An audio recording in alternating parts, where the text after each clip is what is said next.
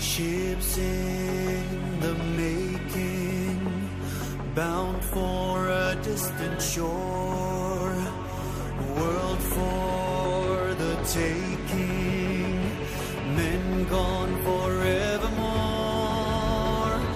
boarding and setting sail. Sexto Continente. Dirigido por el obispo de Orihuela Alicante, Monseñor José Ignacio Munilla.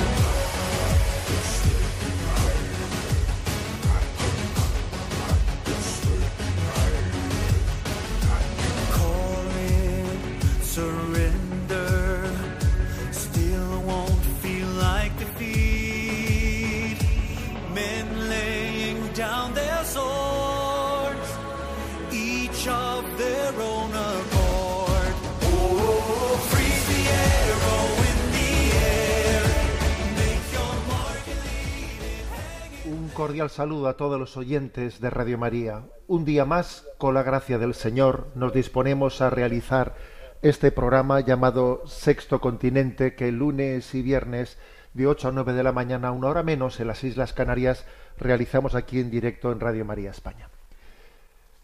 Bien, hoy obviamente el programa de hoy, por todo lo que ha supuesto la actualidad de esta semana en España, tenemos que hablar de la polémica del aborto, pero no quiero que sea este el arranque del programa de hoy, porque como los que sois seguidores habituales del programa sabéis, pues los últimos días, no, los últimos dos, tres días no ha habido el programa de Sexto Continente, por motivo de que un servidor, quien nos habla, pues estaba peregrinando en Tierra Santa, dirigiendo una tanda de ejercicios espirituales para sacerdotes en aquellos lugares. Entonces, pues en vez de escuchar el programa Sexto Continente que hacemos en directo, habéis eh, podido pues escuchar algunas reflexiones que estaban previamente grabadas. Entonces, la primera palabra de este programa de hoy quiero dirigirla pues sobre la Tierra Santa. Es verdad que mi presencia estos días allí no ha sido la habitual, porque lo habitual suele ser, pues, acompañar a un grupo de peregrinos y en esta ocasión era algo, pues, excepcional que no había hecho nunca, que era dirigir una tanda de ejercicios espirituales en aquellos lugares. Para mí ha sido algo, pues, la verdad es que novedoso y maravilloso. Pero quiero subrayar la potencialidad evangelizadora que tiene la peregrinación a Tierra Santa tiene una gran potencialidad evangelizadora. Eh, es el quinto evangelio, según expresión de San Jerónimo. San Jerónimo que allí él eh, tradujo, fue a la propia Tierra Santa, fue a Belén, para allí mismo, in situ, in situ, junto al lugar en el que Jesús había nacido, allí mm, traducir al latín eh, pues la, la Sagrada Escritura para que esa palabra que se pa- para que ese verbo que se había hecho carne pues su palabra pudiese ser entendida y conocida por, por todos los pueblos de aquel tiempo ¿no? San Jerónimo dijo la peregrinación a Tierra Santa es el quinto evangelio y ciertamente os quiero animar a todos a ser enamorados de Tierra Santa a, a sentir como cosa nuestra los santos lugares yo sé que hay muchas personas que no pueden peregrinar a Tierra Santa bien sea por motivos de salud o bien sea también por motivos económicos, porque obviamente no es barato hacer un viaje así. Y yo sé que quienes por motivos económicos o, por motivos de salud no os podéis eh, permitir pues ese viaje, pues yo creo que tenéis otras formas de, de- de peregrinar a Tierra Santa, que es obviamente recibiendo también pues el testimonio, el eco, las reflexiones, hoy en día pues a través de los de los medios pues podemos sin duda alguna no pues recibir un- pues una buena parte de, de lo que uno podría recibir si, si hubiese ido allí personalmente. Y de hecho pues yo espero que todas las charlas que un servidor pues he podido dar en estos ejercicios espirituales allí en los distintos lugares de Tierra Santa bueno las hemos grabado eh, y las y, la- y estarán a vuestra disposición eh, pues en dentro de poco tiempo estarán a vuestra disposición en la página enticonfio.org allí las tendréis a vuestra disposición. Pero quiero hacer referencia a la potencialidad evangelizadora de peregrinar a Tierra Santa. Yo he sido testigo de cómo, por ejemplo, ¿no? pues, pues una madre que, que sufre porque, porque unos padres que sufren porque han intentado ¿no? pues, transmitir la fe a sus hijos y luego ven que sus hijos, bueno, pues han, se han ido alejando, se han ido alejando de la fe, la vida, eh, la, la lucha por la vida, eh, las, las cuestiones más apremiantes de la vida les han ido, ¿no? Pues eh, poco a poco atrapando y han ido dejando la fe en Dios y la práctica religiosa arrinconada. Entonces he sido testigo, pues, por ejemplo, de una mujer, de una madre, eh, una abuela viuda que le dice a su hijo, jo, hijo, yo a mí ya me gustaría ir a Tierra Santa, pero es que no me atrevo a ir sola, ¿cómo voy a ir sola? Y, claro, y el hijo le dice, mamá, pero por Dios, ¿cómo me dices eso? ¿Eh? Ya, ya voy yo contigo, pi- pido yo una semana de vacaciones y voy contigo, encantado de, que tú tengas no pues esa alegría de, estar una semana, una vez en tu vida en Tierra Santa, ¿no? Y ese hijo, pues solamente por complacer a su madre, allí que le acompaña a su madre a Tierra Santa, y le acompaña, pues, bueno, pues además totalmente, pues una semana sin trabajo, pues un- totalmente relajado, ¿eh? con la guardia baja, como se dice, ¿no? Totalmente relajado, acompañando a su madre, la lleva del brazo, y claro, allí, lugar por lugar, va escuchando, va viendo, va cayendo gota tras gota la palabra de Jesús en aquellos santos lugares, y aquel hijo que iba allí acompañando a su madre, porque su madre tenía el gusto de poder ir una vez a su, a su vida en Tierra Santa, aquel hijo allí, pues Dios, Dios le esperaba. Dios le esperaba, ¿no? Bueno, esto que estoy contando, que en el fondo yo ha sido una especie de consejo que le he dado a muchas madres o viudas o, eh, o padres que, que podrían hacer por sus hijos para acercarles a la fe, ¿no? Pues esto, este es uno, pues un testimonio entre tantos, ¿no? De, de cómo la peregrinación a Tierra Santa es un, pues un lugar de primera línea en la evangelización, el encuentro con Cristo en el lugar en el que la palabra se hizo carne, en el que Cristo eh, predicó la buena nueva, predicó el sermón de la montaña, en el que Cristo entregó su vida, ¿no? Voy a decir que, por ejemplo, la, Eucaristía que celebramos ahí en el Gólgota, en el, en el lugar en el que Cristo entregó su vida al Padre, pues fue inolvidable, ¿no? Inolvidable. Y deciros que os hemos tenido presentes a todos, que más de una ocasión, según peregrinábamos y según orábamos, en nuestras peticiones añadíamos, y por todos aquellos que has puesto en el camino de nuestra vida, aquí te los presento, Señor. Aquí te los presento. Me gustaría hacerlo uno por uno con, cada, con su nombre. No me es posible, pero tú sí les conoces uno por uno. Yo no tengo esa capacidad, ¿no? Pero el Señor sí les con- sí conoce a todos los que ha puesto en el camino de nuestra vida, porque nuestras vidas están entrecruzadas, entrelazadas, y cuando uno peregrina lleva a todos los suyos con él. Así pues, no bendita Tierra Santa y bendito quinto Evangelio. Sexto Continente es un programa que tiene interacción con los que sois usuarios en redes sociales a través de Instagram y Twitter con la cuenta arroba obispo munilla, eh, en Facebook a través del muro que lleva mi nombre personal de José Ignacio Munilla. Los programas anteriores de Sexto Continente están a vuestra disposición, tanto en el podcast de, de Radio María, en Spotify que lleva el nombre de Sexto Continente, en el canal de iVox que lleva el nombre de Sexto Continente, y en la página web multimedia www.enticonfio.org. Allí hay un apartado que pone Sexto Continente, además que ahí se van publicando pues muchas cosas más, como por ejemplo también un comentario a la homilía diaria y otras cosas.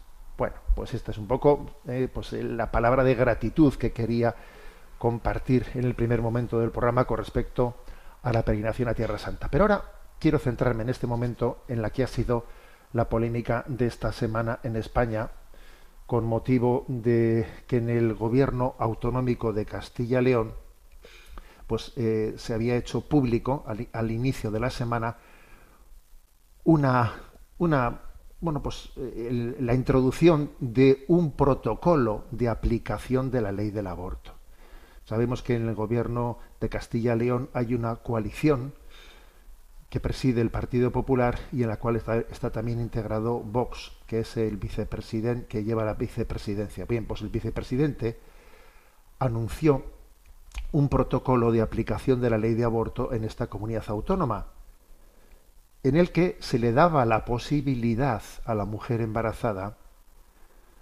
antes de tomar la decisión de, de si quiere abortar o no, pues de decirle si sigues adelante con tu con tu embarazo tendrás ayuda económica, atención psicológica, guarderías gratuitas y también puede, se, te, eh, se te da la posibilidad de que puedas escuchar los latidos del corazón de ese feto que llevas dentro de ti y que puedas visualizar la ecografía. Era un, un protocolo de aplicación de la ley de aborto, ¿no? el que se daba estas posibilidades. Posibilidades. Obviamente no se le obligaba a coger la ayuda económica, no se le obligaba a, eh, a la atención psicológica, no se le obligaba a la guardería, no. Se le decía, tiene usted esta alternativa. No se le obligaba a escuchar los latidos del corazón, no se le obligaba a verla, visualizar la ecografía, se le daba esa posibilidad, ¿no? Y eso lo anunció el vicepresidente del gobierno autonómico, eh, teniendo en esa misma rueda de prensa presente eh, al portavoz de, del gobierno de Castilla y León. Bueno, en cuanto que se hizo, se hizo pública esa, esa noticia, las reacciones fueron de locura, vamos, de locura, ¿eh? de locura, de escándalo, pues eh, enseguida, pues digamos, el gobierno español eh, dijo pues que eso era un, eso era imposible, hizo un eh, anunció que haría un requerimiento, un requerimiento de pedir explicaciones. Usted está incumpliendo la ley del aborto y ese requerimiento además anunciaban que podría ser el inicio, el inicio de retirar, de, de suspender la autonomía, la autonomía de esa comunidad autónoma, suspenderla, pues porque no estaban cumpliendo una ley que era una ley estatal, ¿no? un auténtico escándalo, los medios de comunicación mayoritarios de esta nación, proabortistas, todos ellos un auténtico escándalo, eh, quieren violentar la, la libertad eh, de las mujeres, eh, llevándolas a un conflicto de conciencia, haciéndolas escuchar los latidos del corazón y visualizando la ecografía, un auténtico, una auténtica escandalera, ¿no? Como, bueno, alguno obviando, obviamente siempre cuando estas cosas se, se lanzan, se obvia lo que es claro, que, que se estaba, ni siquiera se había dicho a nadie, te voy a obligar a ver una ecografía. No. Se le había dicho, te voy a ofrecer la posibilidad de que puedas verla. Ya, pero bueno, el escándalo estaba montado. ¿eh? Ahora, ya es bueno hacer una primera, una primera reflexión, ¿no? O sea, ¿qué sentido tiene un escándalo así? Por, por el hecho de que en una comunidad autónoma alguien haga pues una propuesta tan sensata como esa, ¿no? tan sensata como esa, diciendo bueno la, la, ley del aborto yo no puedo, no tengo competencia para derogarla, pero sí tengo competencia para poder ofrecer alternativas, ¿no? Para quien vaya a abortar. Bueno, ¿por qué se monta una escandalera como esa? ¿Eh? Bueno, pues vamos, también es bueno hacer esta reflexión. ¿Por qué? ¿Por qué? Bueno, pues porque en el fondo en el fondo hay que decir que, claro, que esto pone en jaque, pone en jaque muchas cosas. Primero, pone en jaque que hay, hay sonidos que despiertan conciencias, hay latidos que despiertan conciencias, hay imágenes que sanan cegueras. Entonces, eso no se quiere, de ninguna de las maneras, no se quiere, se quiere admitir, porque claro, no, ¿Cómo que se pueden escuchar los latidos de.? Sí, sí, se pueden escuchar los latidos. Se pueden escuchar los latidos eh, de un niño que ha sido concebido hace cinco semanas o hace seis semanas.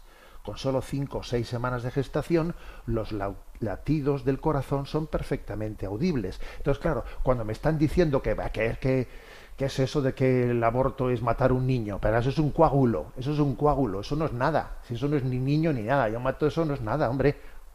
Ah, claro, se pueden escuchar los latidos. Entonces, ¿esto cómo se casa con que eso que es un coágulo, es un poco de sangre, eso no es nada? Claro, eso es desenmascarar la mentira, claro. De que quiere negar que existe un ser humano vivo, una persona viva en, esa fase de gestación. ¿eh? Entonces, claro, eso es como es como dar una posibilidad para desenmascarar una gran mentira. Y además también es, en el fondo, es poner en jaque el concepto nihilista de libertad. ¿Eh? Yo el, el pasado eh, martes envié, allí estaba en Jerusalén, ¿no? pero desde Jerusalén envié un mensaje diciendo, este es el concepto de libertad progresista, decidir sobre una realidad sin querer verla ni oída, ni oírla. ¿eh? Yo quiero decidir sobre una realidad sin querer ni verla ni oírla. Y decido yo, pero no quiero ni ver ni oír. Bueno, pues ese es un concepto de libertad nihilista. ¿eh? Entonces está claro que esta reacción, cual, cual si fuese la niña del exorcista que se retuerce, ¿no? Que se retuerce cuando se, cuando se da noticia de que alguien va a dar una alternativa, una alternativa al aborto, de que alguien va a decir, bueno, pues en medio de, de, de esa cultura de la muerte, que la única solución posible es matar, matar, matar a ese niño concebido y todavía no nacido. Entonces, claro, el hecho de que alguien no de una alternativa es que, bueno, genera este pedazo de escándalo, ¿eh? Este pedazo de escándalo. Entonces, bueno, pues claro, pues el gobierno comienza, eh, comienza a hacer de ello todo su centro de atención, ¿eh? todo su centro de atención, pues como está el gobierno muy acorralado porque, eh, porque tiene pues una manifestación convocada para el sábado en la que se en la que se va a tener que ver pues por ante la opinión pública pues por muchas medidas que ha tomado eh, con, eh, pues lleva está en ese momento acorralado y dice voy a voy a hablar de esto voy a montar una escandalera y a ver si así distraigo un poco un poco la atención no entonces, en ese momento, como aquí, digamos, ¿no? Vivimos que vivimos en una sociedad en la que más que buscar la verdad moral, buscamos el cálculo político, el rédito, el rédito de qué puedo sacar yo de esto, qué no puedo sacar de esto. Como vivimos, vivimos en una sociedad en la que la finalidad es manipular la opinión pública para que ¿eh? se fije en lo que me, me interesa, que se fije, no se fije, bueno, pues en ese momento se monta esa escandalera y entonces pues el Partido Popular, viendo que, que este, que este momento de crisis pues va eh, está siendo aprovechado por el gobierno para, para quitar el centro de atención ¿eh? De esa manifestación que el sábado está convocada contra el gobierno, como ve que esto le, eh, es que esto es un tema secundario, esto es un tema secundario, ahora esto nos, nos está descentrando. Entonces el Partido Popular coge, coge y se echa atrás, se echa atrás cuando ve que el efecto mediático no le va a sacar rédito en su lucha, en su lucha frente al gobierno. Entonces el Partido Popular, una vez más, una vez más, traiciona la causa provida. Y digo una vez más, ¿eh? porque recordemos pues, que cuando Mariano Rajoy era presidente de gobierno, y además con mayoría absoluta, y había ganado las elecciones con un programa de gobierno en el que, en el que estaba incluido pues una, un proyecto de reforma de la ley del aborto para restringir la ley del aborto, había ganado las elecciones con un programa de gobierno en el que se incluía tal cosa, pues de repente Acordémonos que Rajoy eh, desautorizó al ministro de Justicia Gallardón, el cual tuvo que dimitir y no se hizo esa reforma de la ley del aborto. Pues porque Rajoy haría sus cálculos electorales y diría, ay, esto me va a quitar votos. Ay, yo aquí lo importante es el poder, lo importante es el poder, que nada me arreste un voto, que nada le distraiga a la gente de la lucha por el poder. Bueno, eso pasó entonces y ahora vuelve a ocurrir esa traición en este caso no es Rajoy, sino que es Feijóo, entonces ven que este momento, ¿no? que este momento les está les puede estar restando la atención por la lucha del poder y entonces faltando a la verdad ¿eh? dicen no existía ningún pacto no existía nada no no todo, esto ha sido una invención de nuestro vicepresidente ¿no? a ver perdón allí estaba presente en la rueda de prensa el portavoz del gobierno ¿eh? estaba presente cuando se presentó ante los medios de comunicación la noticia de que se ponía en marcha un protocolo un protocolo de aplicación de la ley del aborto en la que se le daba alternativas a las madres que, quisiesen pues, pues eh, renunciar a abortar, se les daba una ayuda económica, se les atendía psicológicamente, se les daba guarderías, se les permitía visualizar la ecografía, se les permitía escuchar los latidos. Ahora no me diga usted, yo de esto no sabía nada, perdón, estaba usted en la rueda de prensa.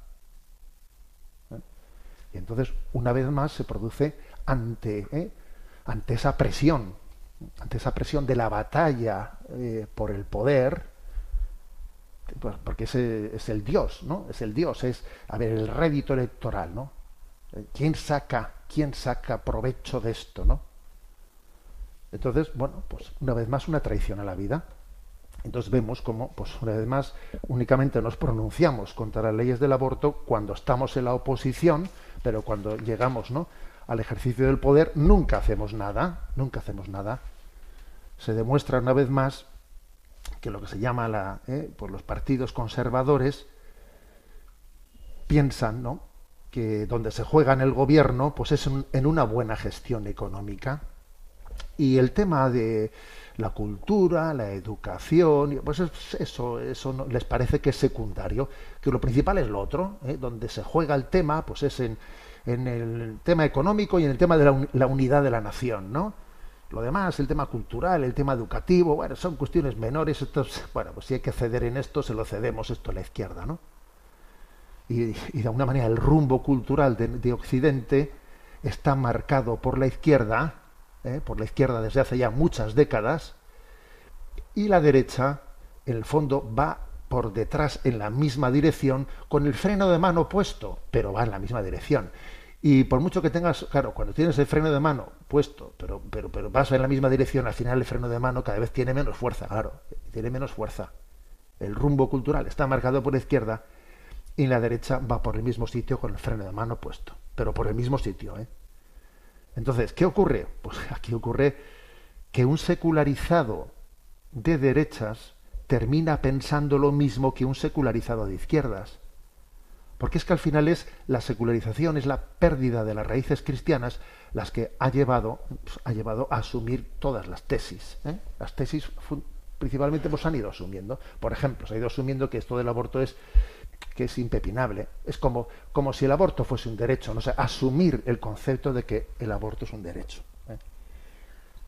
Y ahora, en mi comentario, voy a dar un pasito más, ¿no? Y voy a ir al tema de, de los medios de comunicación que, que, se dicen, ¿no? Al servicio de esa estrategia, ¿no? Pues conservadora, eh, conservadora y crítica frente, frente al gobierno. Los muy pocos que hay, que son muy pocos, ¿no? Pues los que hay, hay que decir que el panorama mediático de España está muy dominado, ¿eh? muy dominado por la izquierda. Pero bueno, existen algunos, ¿no? Y entonces aquí también existe un problema. Entonces también hemos sido, hemos sido testigos, como en algún medio de estos, incluida la, la radio de la Conferencia Episcopal Española, vamos a ser claros, ¿no? Incluida la COPE, bueno, pues en sus tertulias, en sus tertulias también han tenido esta, esta misma reacción, ¿eh? esta misma reacción en la que ha tenido el Partido Popular de, de, de decir, no, no, esto no, esto no, esto, eh, esto es una, un error, un error que, que, en el fondo estratégicamente se pone totalmente al servicio del gobierno, ¿no? Esto es mm, distraer la atención, eh, quita, pero que, que, ¿a quién se le ha ocurrido esto de los latidos? De escuchar los latidos del feto. ¿A quién se le ha ocurrido eso de ver una ecografía? Esto es un error estratégico. Aquí lo que, lo que hay que hacer es eh, centrarnos todos en la denuncia de las medidas que el gobierno ha tomado contra la unidad de España y su corrupción interna. A ver, eh, esto es como, esto es como un, un, un bote de humo para distraernos de lo otro, del otro, ¿no? A ver, ¿no será más bien al revés? ¿No será más bien al revés? ¿No será más bien que cuando nos centramos en hablar únicamente, ¿no? Pues que si la unidad de España, esto y lo otro, esto, eso acaba siendo un bote de humo para distraernos de no hablar de lo esencial, que es del derecho a la vida, del derecho a la vida de los inocentes. ¿Yo para qué quiero una unidad de España? ¿Eh? ¿Qué más me dará una, una España unida o partida si ni siquiera hemos reconocido el derecho a la vida de los inocentes? ¿Dónde está la maniobra para distraernos de qué? Pero si se puede ver algo más esencial que el derecho a la vida de los seres inocentes, puede haber algo más esencial. Entonces, claro, pues En muchas tertulias hemos visto eso, ¿no?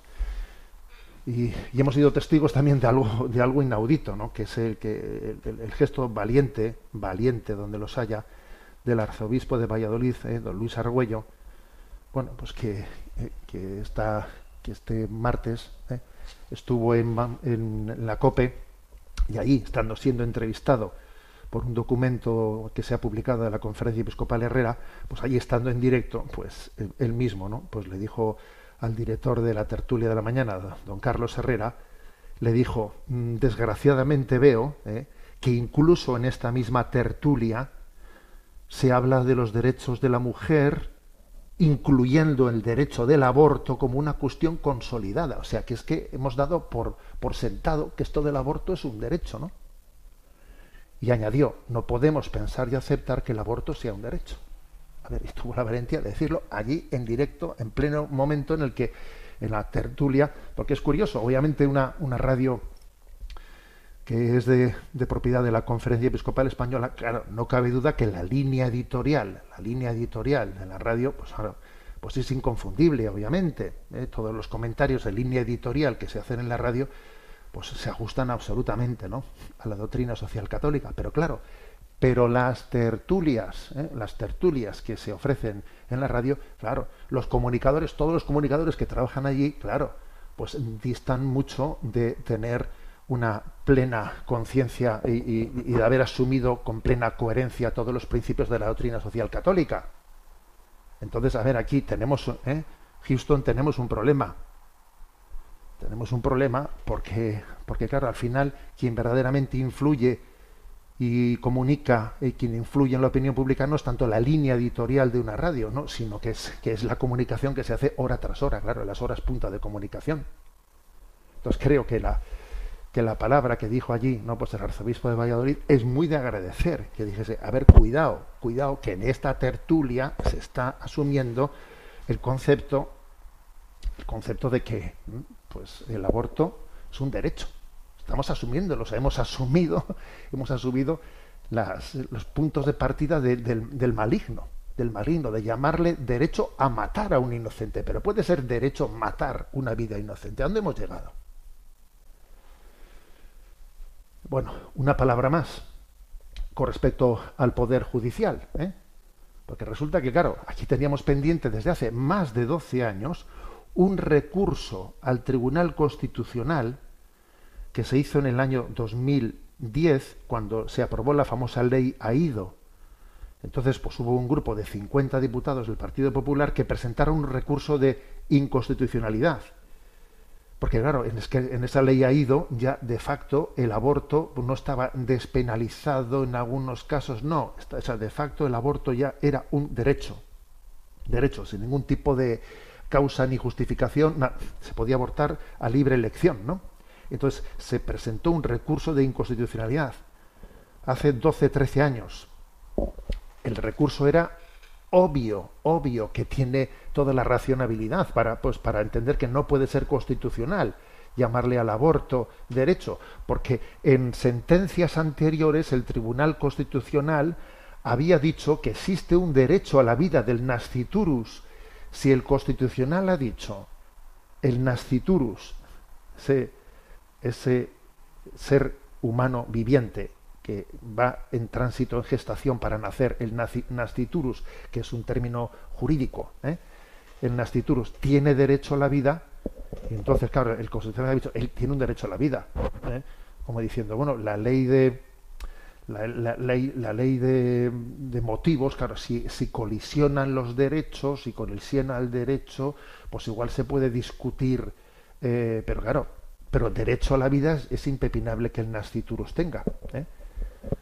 Entonces, obviamente el recurso que estaba presentado, claro, pues ¿qué ocurre? Pues que durante 12, 13 años el Constitucional, con mayoría de magistrados conservadores designados por el Partido Popular, ¿eh?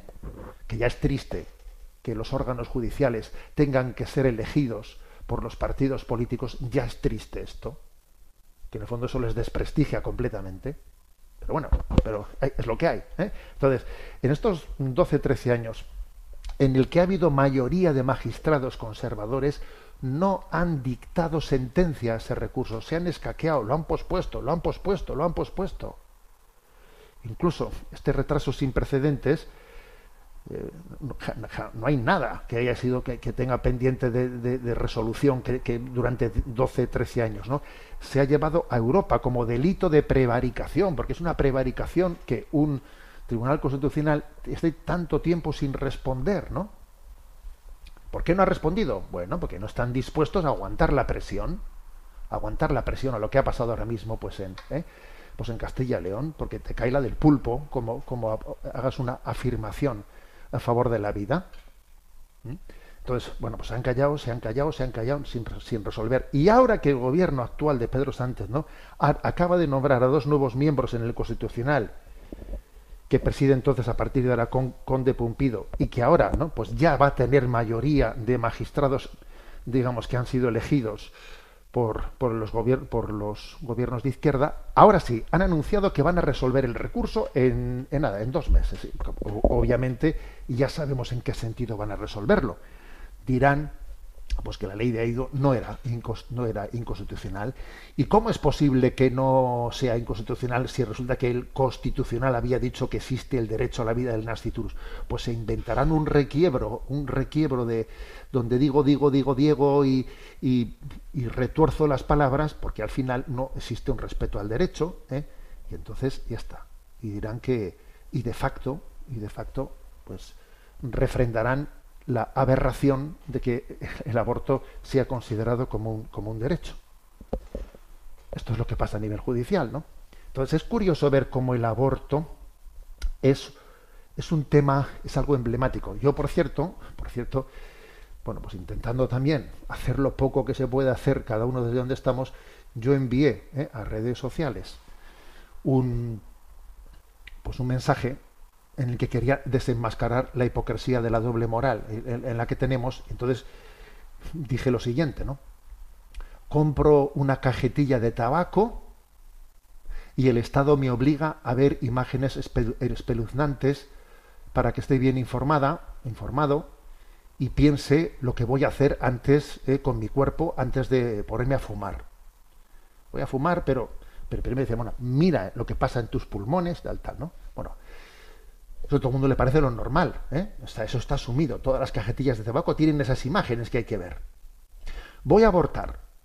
Y entonces cuando alguien dice que me, que me, fíjate, no que me obligan, porque en este caso el paquete de tabaco es obligatorio. Aquí es te ofrecen el poder ver una ecografía o te ofrecen el poder oír el latido del feto y entonces se monta una escandalera, eso es inasumible, eso es...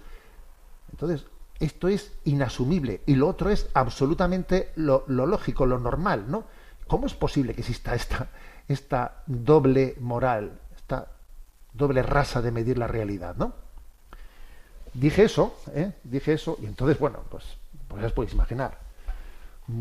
Pues titulares que he leído por ahí. Munilla compara el aborto con comprar tabaco. Mire usted, titule lo que quiera para intentar eh, para intentar confundir a la gente. Munilla compara el aborto con comprar tabaco. Perdón, en todo caso diga usted, Munilla de denuncia la doble moral existente en esta sociedad, en la que cuando algo es políticamente correcto ponemos medios a ello. Y claro, gracias a Dios, eh, pues un poco la lucha contra el tabaquismo, pues es políticamente correcta y ponemos medios a ello y no nos asustamos, ¿sabes? Pero cuando algo es políticamente incorrecto y cuando hay una, existe una especie de eclipse de razón eh, y el sentido común se ha quedado en off, eh, en off, pues entonces eso es políticamente incorrecto. Entonces, curioso, ¿no? ¿Por qué el aborto es un tema, es un tema tan emblemático? Porque es un tema, es curioso, ¿eh? sale el tema del aborto y es que se remueve. ¿Por qué es un tema tan emblemático el aborto? A ver, porque en el fondo yo creo que es casi la, la, piedra angular del relativismo. Lo decía Madre Teresa de Calcuta. ¿eh? Si yo puedo matar al hijo de mis entrañas, si yo puedo matar a un hijo, entonces ya cualquier cosa es posible. O sea, el relativismo es absoluto, ¿no? En el fondo es, es la, la visualización más grande de la, del grado de la desesperación, de la falta de esperanza a la que ha llegado nuestra cultura. Es la cultura de la muerte. No es verdad que sea la cultura de la libertad. No, es la cultura de la muerte. Porque si fuese la cultura de la libertad lo que aquí estuviese en juego, se le daría libertad a que quien quiera ver la radiografía la vea y quien no quiera ver no la vea. Pero no es verdad que sea la cultura de la libertad. Es la cultura de la muerte. Matar, matar, suicidarse es la pinza de la desesperanza ¿eh? entre el aborto y la eutanasia. No sé ni de dónde vengo, ni sé a dónde voy. Y por eso el, emblema de los nuevos ideales es aborto e eutanasia. Y entre medio, ¿eh? el derecho al suicidio. ¿eh? Bueno, por eso creo que esta lectura ¿no? de lo ocurrido, ocurrido esta semana es que merecía, merece la pena, merece la pena que, la hagamos. Y voy a concluir con una canción que hace ya mucho tiempo que no ponía, no ponía en antena, la, he puesto en, en, otros, otros momentos, ¿no? pero creo que merece la pena escucharla. Y voy a hacer un comentario cuando, cuando termine. ¿no? La canción es de Sergio Dalma, Ave, Ave Lucía, y canta eh, la lucha, la lucha interior de alguien, de una joven embarazada, que se llama Lucía. La escuchamos y luego os voy a leer un par de comentarios.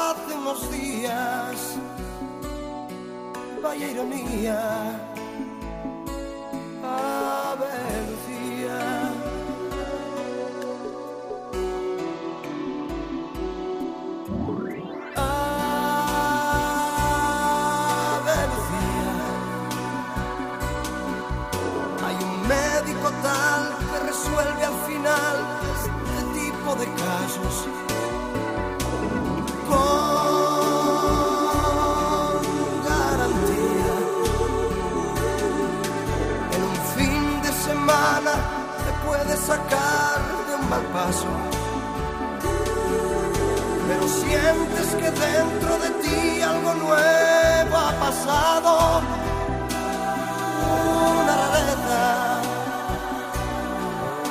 una alegría,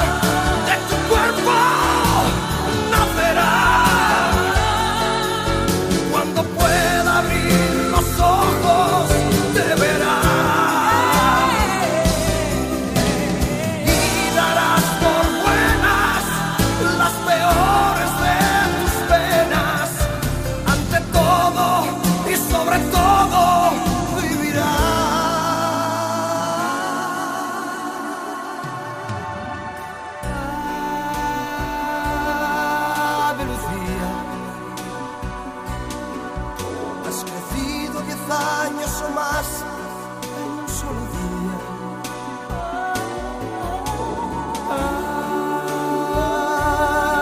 Ave valiente, decidiendo marchar por la vida, levantando la frente y jugándote el tipo por algo que vale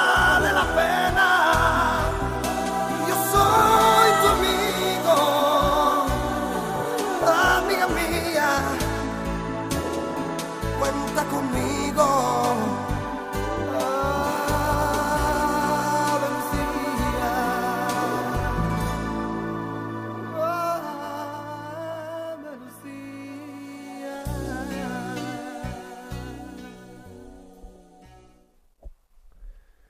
Ave Lucía es una canción, la verdad, eh, impresionante, sorprendente. Obviamente esta canción está subida a distintos eh, pues, canales de YouTube, pero en uno de ellos, en uno de ellos, os voy a leer algunos comentarios que he visto de personas, ¿no? que han escuchado la canción y veo que dice una tal Encarni, siempre me hace llorar esta canción. Yo estaba embarazada por aquel entonces, cuando Sergio Dalma sacó el tema, y al igual que la, la chica de la canción, yo fui madre soltera. 26 años después estoy orgullosa de cómo eduqué a mi hijo. Dice otra otra o- otra otra comentarista del canal en el canal de YouTube, no dice, llamada Marina. Mi hija tiene su nombre por esta canción. Su llegada fue en un momento difícil de mi vida. Hoy, hace casi ocho años después, es la luz de mi vida. Y dice otra, hermosa canción. A mi hija se la hice escuchar y decidió tener a sus gemelos que hoy ya van a cumplir dos años. Y hay muchos comentarios más, todos de esta índole. O sea, es decir, fijaros lo que, lo que se produce, qué efecto puede llegar a producirse cuando somos valientes. Cuando somos valientes. Cuando decimos lo que tenemos que decir. Cuando no, no nos arredramos, ¿no? Por eso, tengamos valor. ¿eh? Cristo ha vencido la muerte. Eh, Queremos ser apóstoles de la, de la vida. Bien, vamos adelante en el programa de Sexto Continente. Y voy a comenzar hoy a hacer algo que nos durará pues unos cuantos programas, que es la presentación de un documento muy interesante. De hecho, el arzobispo de Valladolid, don Luis Argüello, estuvo esta semana aquí, antes de ayer, eh, presentando este documento, El Dios fiel mantiene su alianza aquí en Alicante. Entonces es un documento recién eh, hecho público por parte de Conferencia Episcopal Española en el que, bueno, pues se quiere subrayar, eh, hacer, ayudarnos a tener una lectura crítica de este momento tan increíblemente duro que estamos viviendo en España, bueno, en España solo no, ¿eh? pero en la cultura occidental, ¿no? No estamos solo en una época de cambio, sino en un cambio de época. Y es verdad, ¿no? Que en los últimos años los cambios están siendo a la velocidad de la luz, ¿no? Batería de leyes que nos quedamos boquiabiertos frente a ellos, ¿no? Que si la ley trans, la negación de la patria potestad de los padres en la ley del aborto, imposición de una nueva antropología en la escuela, ¿eh?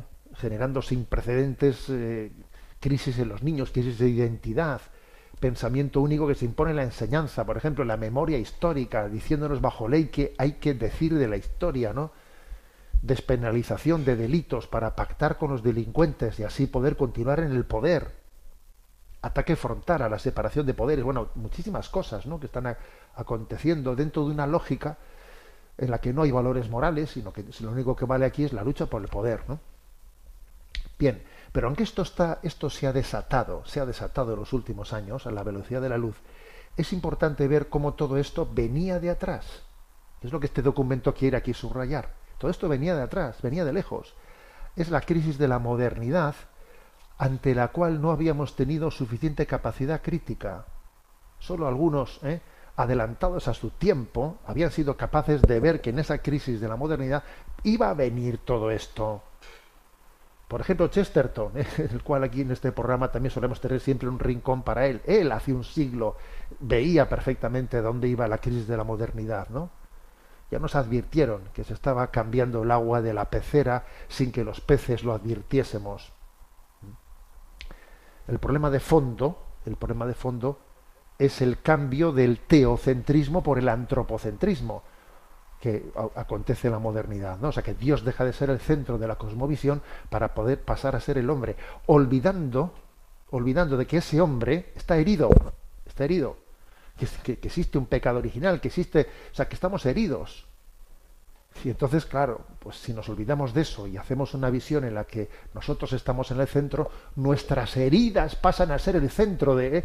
y, respiramos por nuestras heridas y legislamos por nuestras heridas y convertimos nuestras heridas en derechos, tú, ¿eh? Bueno, es decir, que ahora nos echamos las manos a la cabeza viendo a dónde hemos llevado, ¿no? A dónde hemos llegado, pero es que todo esto venía de antes.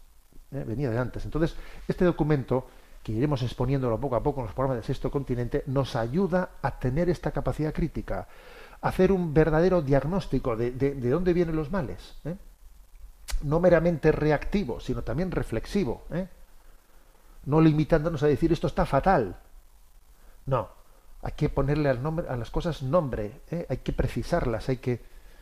El diagnóstico clave, el diagnóstico central que se hace en este documento, que ya eh, eso había esta- este término que voy a que voy a mentar ahora, ¿no? Que es la palabra clave.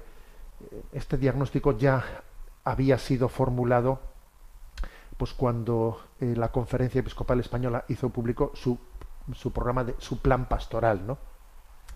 El término es el siguiente, el diagnóstico es el siguiente. Tenemos un problema, tenemos una crisis de desvinculación, desvinculación. Eh, estamos desvinculados, nuestra cultura está desvinculada. Estamos desvinculados, el hombre está desvinculado de Dios en primer lugar, claro, de Dios. Cuando el hombre no da la espalda, Dios solo ve su sombra. Un hombre sin Dios es como un pájaro sin aire, es como un pez sin agua. De ahí viene todo el problema. Cuando el hombre se desvincula de Dios, pues es que eh, aparecen ahí todas las sombras. Y de ahí, bueno, pues nos desvinculamos de la sociedad, claro. Si me desvinculo de Dios, me desvinculo de la sociedad. Y entonces ahí tenemos, nos metemos en una burbuja en la que me aíslo, con la gran colaboración de la tecnología, ¿eh? me, aíslo en una burbuja y me desvinculo de la sociedad. Ande yo caliente y ríase la gente, no, pues ya está. ¿eh? Me centro en mi bienestar. Y también nos desvinculamos de la familia y del matrimonio. No sabemos amar. Sufrimos, el lugar del matrimonio y de la familia es un lugar de sufrimiento. No sabemos distinguir entre me gusta, me apetece, quiero, amo. No sé, no, sé distinguir eso. Nadie me enseña a amar. Nos desvinculamos del matrimonio y de la familia. Nos desvinculamos del trabajo, del trabajo, esa vocación al trabajo que dignifica al hombre, nada, pues, eh, eh, pues, eh, entran en este poshumanismo, la tecnología mm, va supliendo, eh, va supliendo, y no digamos nada, la inteligencia artificial va supliendo la dignidad del hombre en ese realizarse en su trabajo. Pasamos de trabajar a tener empleos mm, pues cambiantes continuamente, ¿no? Nos desvinculamos de la historia, de la historia, ojo, nos rompemos con las raíces históricas, con las raíces históricas, ¿no? Y encima nos dicen lo que está prohibido decir de la historia, lo que está prohibido. Te voy a decir yo quién es el bueno y quién es el malo de la historia. Y además tienes que decirlo por ley. ¿eh?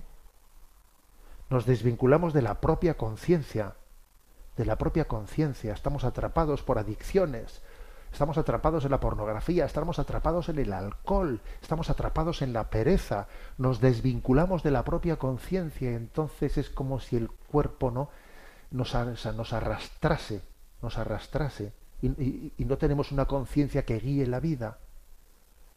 Nos desvinculamos de nuestra propia antropología natural, de nuestro propio cuerpo, de mi propio ser, ya no sé ni quién soy, no sé ni quién soy, no sé si soy hombre o mujer, pero vaya pedazo de crisis, vaya pedazo de crisis, ¿no? Que tienen, en este documento se subraya la desvinculación como el punto clave. Entonces, frente a esto, lo que, lo que se insiste ¿no? en este documento es a ver que todo está conectado, todo está conectado. No se puede abordar los asuntos por separado y con criterios distintos ¿eh?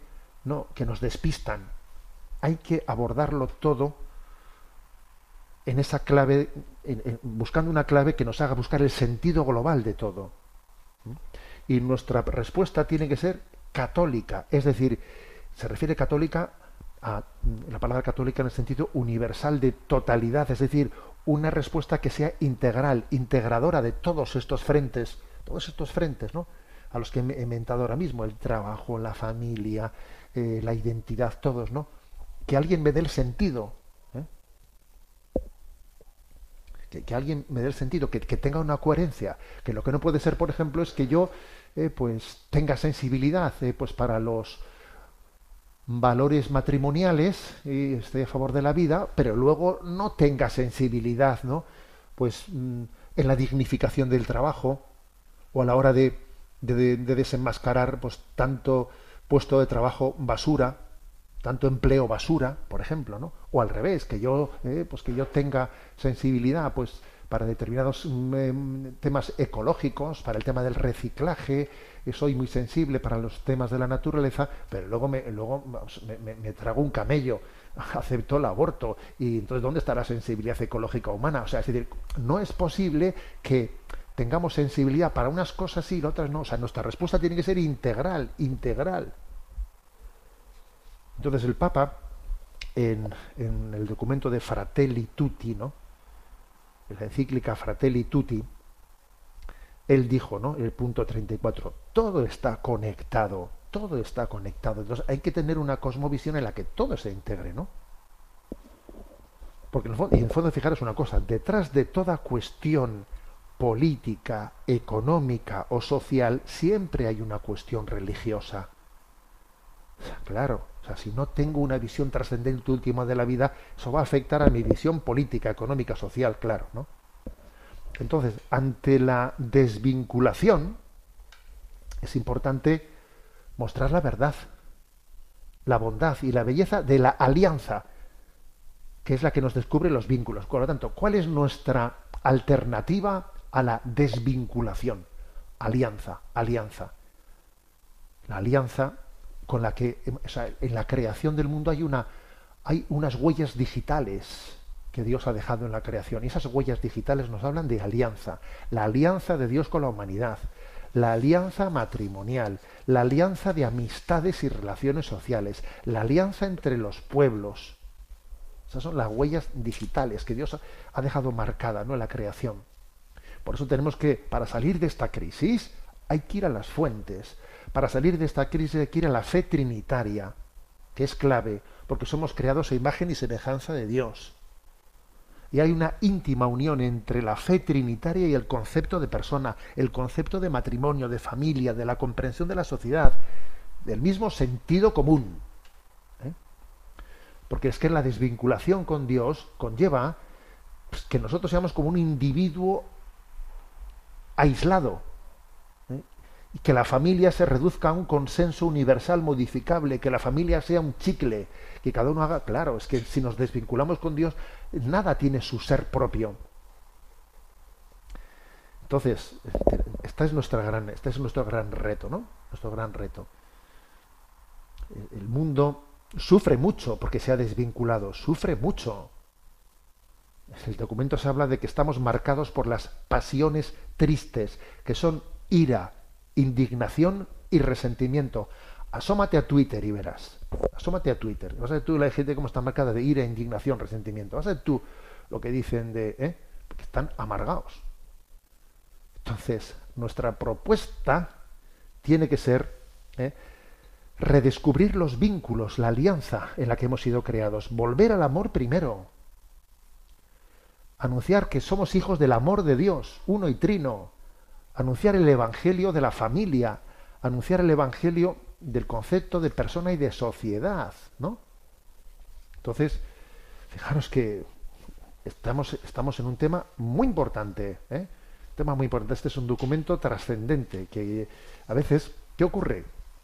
Se publica un documento de este estilo, tiene ciento y pico páginas, y dice uno, madre mía, ¿y quién se lee un documento de estos de ciento y pico páginas? Eso, eso, ¿qué incidencia puede tener, no? Eso mediáticamente hablando, pero qué torpes son los obispos, ¿no?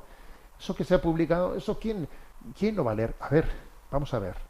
Esto, esto ha sido presentado mm, no pensando que esto va a tener un traslado eh, en las ¿eh? en las bueno pues los titulares de mañana ¿eh? Y además, os vamos a ser claros, si tuviese un traslado iba a ser para deformar, ¿eh? para deformar la cosa, pues, pues eso, pues como, como, como ha pasado a mí, ¿no? Te dice, Munilla compara el, eh, compara el aborto con el tabaco, ya, o sea, cualquier cosa que diga un medio de comunicación va a ser para, para deformar, hacer un chiste. O sea, este documento ha nacido para que nosotros nos formemos, para que tengamos criterio, para que todos, ¿eh? comenzando por los obispos, eh, los sacerdotes, los consagrados, los padres, las madres de familia, los profesionales de la enseñanza, ¿eh? los jóvenes universitarios, todos nosotros tengamos recursos, eh, tengamos, mm, sí, tengamos, digamos, recursos de reflexión para hacer una lectura crítica de lo que está pasando y para hacer una, una gran oferta de que haya esperanza, hay alternativa frente a esta gran crisis. La Iglesia tiene, tiene una, un gran anuncio, ¿no? que es que podemos volver al amor primero, podemos volver al proyecto originario en el que Dios, en el que Dios nos pensó en clave de alianza y no en clave de desvinculación.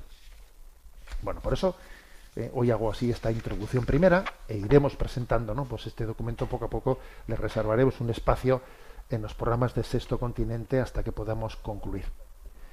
Tenemos el tiempo cumplido y me despido con la bendición de Dios Todopoderoso. Padre, Hijo y Espíritu Santo. Alabado sea Jesucristo.